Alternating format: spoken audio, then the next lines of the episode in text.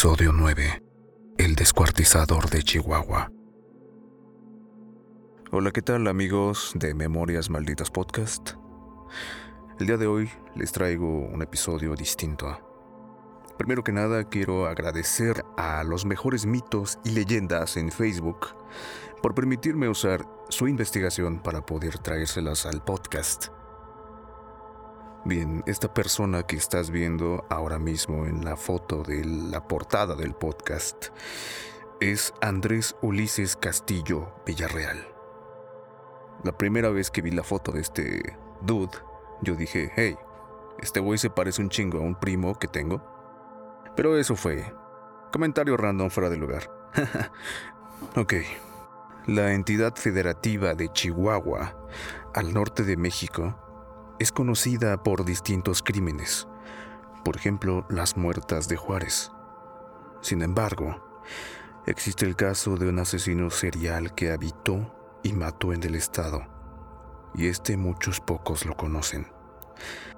Andrés Ulises Castillo Villarreal nació en la capital, en Chihuahua, en 1980. Por ahí en un podcast que se llama Perfil Criminal. También hicieron una entrega sobre este asesino serial. Menciona la host que ese tipo de asesinos seriales se llaman tramperos. Atraen a sus víctimas hacia una trampa. En este caso serían las drogas, porque este güey jalaba a sus víctimas hacia su casa. Autoridades estatales determinaron que su modus operandi era similar al de otros asesinos seriales. Castillo Villarreal era narcomenudista y atraía a sus víctimas prometiéndoles drogas. Este criminal los llevaba en su automóvil a lugares solitarios, a las afueras de la ciudad o a sus propios domicilios. En ese sitio los drogaba para que estuvieran inconscientes. Después los golpeaba en la cabeza con un objeto para incapacitarlos todavía más. Imagínate, drogados y todavía los golpeaba en la cabeza y cuando no podían moverse o pelear o defenderse, los violaba. Cuando terminaba de violarlos, los volvía a golpear hasta la muerte. De acuerdo con medios locales, los cadáveres de los jóvenes siempre eran descuartizados con una sierra de calar, es decir, una sierra para madera. Posteriormente, el asesino transportaba los restos humanos en una carretilla para abandonarlos. Y ahí los escondía parcialmente o los enterraba completamente.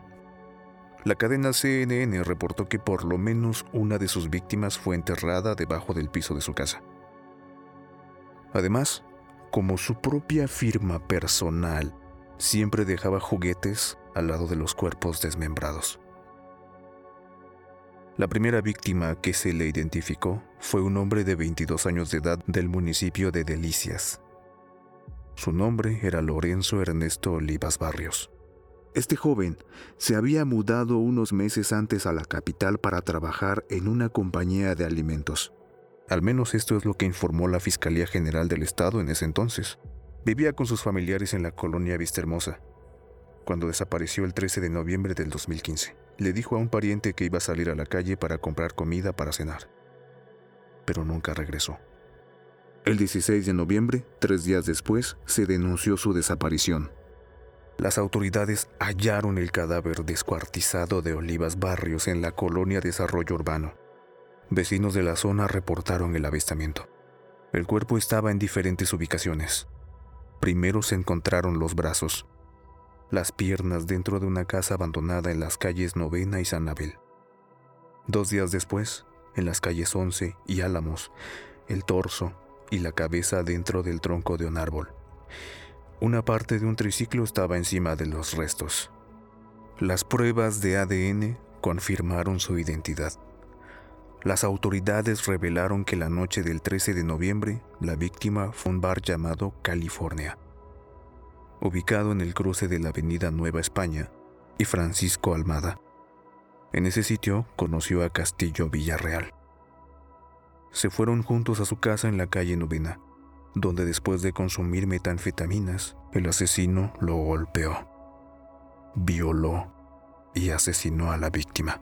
Medios de información informaron que golpeó su cráneo con un martillo hasta destruirlo. Y tras descuartizar el cuerpo en el baño, amenazó y obligó a un adolescente a ayudarlo a transportar los restos. Después de deshacerse del cuerpo, regresaron al domicilio, donde limpiaron y pintaron las paredes llenas de sangre.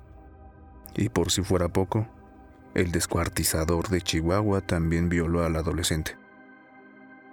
El 13 de diciembre de ese mismo año se hallaron más restos de otro hombre cerca de donde se había encontrado a Olivas Barrios. A este cuerpo solamente le habían amputado las piernas hasta sus rodillas y envueltas en una cobija. Las otras partes estaban en el tronco de un árbol y el cráneo destruido. Sin embargo, esta víctima registraba heridas de bala de un arma de fuego calibre 22. Y otra sección del mismo triciclo también fue abandonada ahí mismo. Las similitudes entre los dos descubrimientos alertaron a los agentes de seguridad que se trataba probablemente del mismo asesino.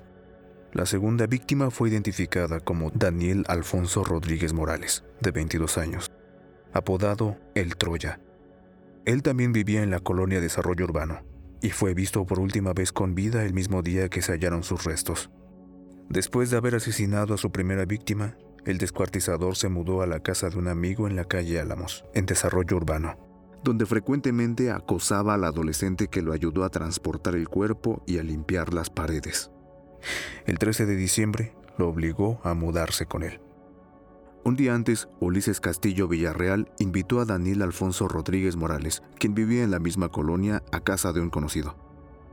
Ahí lo drogó en frente del anfitrión y del adolescente, para después pegarle en la cabeza con una piedra y asesinarlo. El descuartizador amenazó de muerte a los dos testigos y les exigió ayudarlo para deshacerse del cadáver.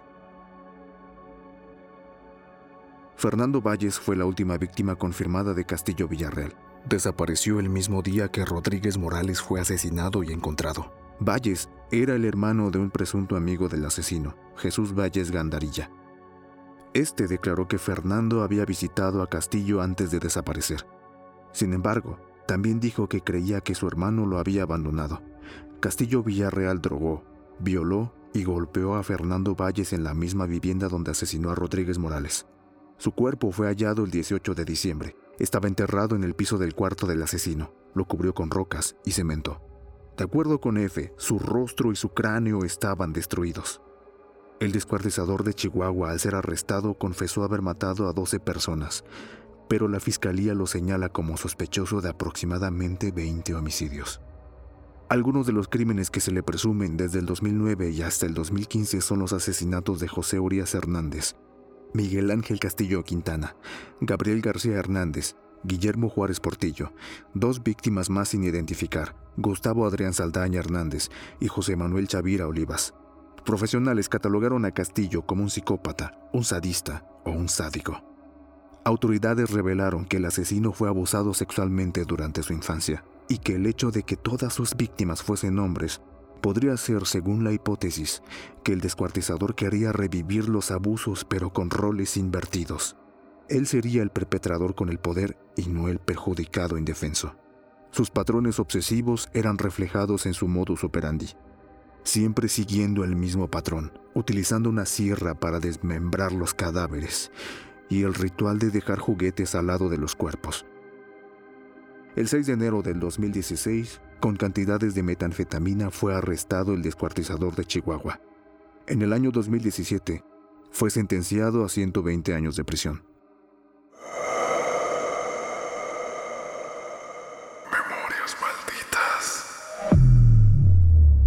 Hola, ¿qué tal? Espero que te haya gustado este episodio. En realidad este es el segundo episodio del podcast en el que traigo asesinos seriales. El primero fue El hombre lobo de Ayariz. Si no lo has escuchado, también escúchalo. Fue una, este, un buen reto de interpretación por parte del maestro Tabo Garay.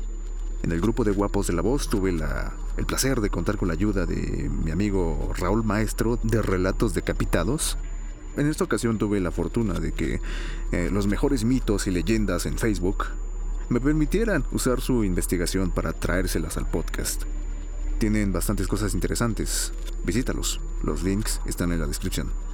Cuéntame, ¿qué te pareció? Recuerda que puedes mandarme tu historia al correo también en la descripción. Muchas gracias por escuchar este episodio y también muchas gracias por seguir el podcast. Nos vemos en el siguiente.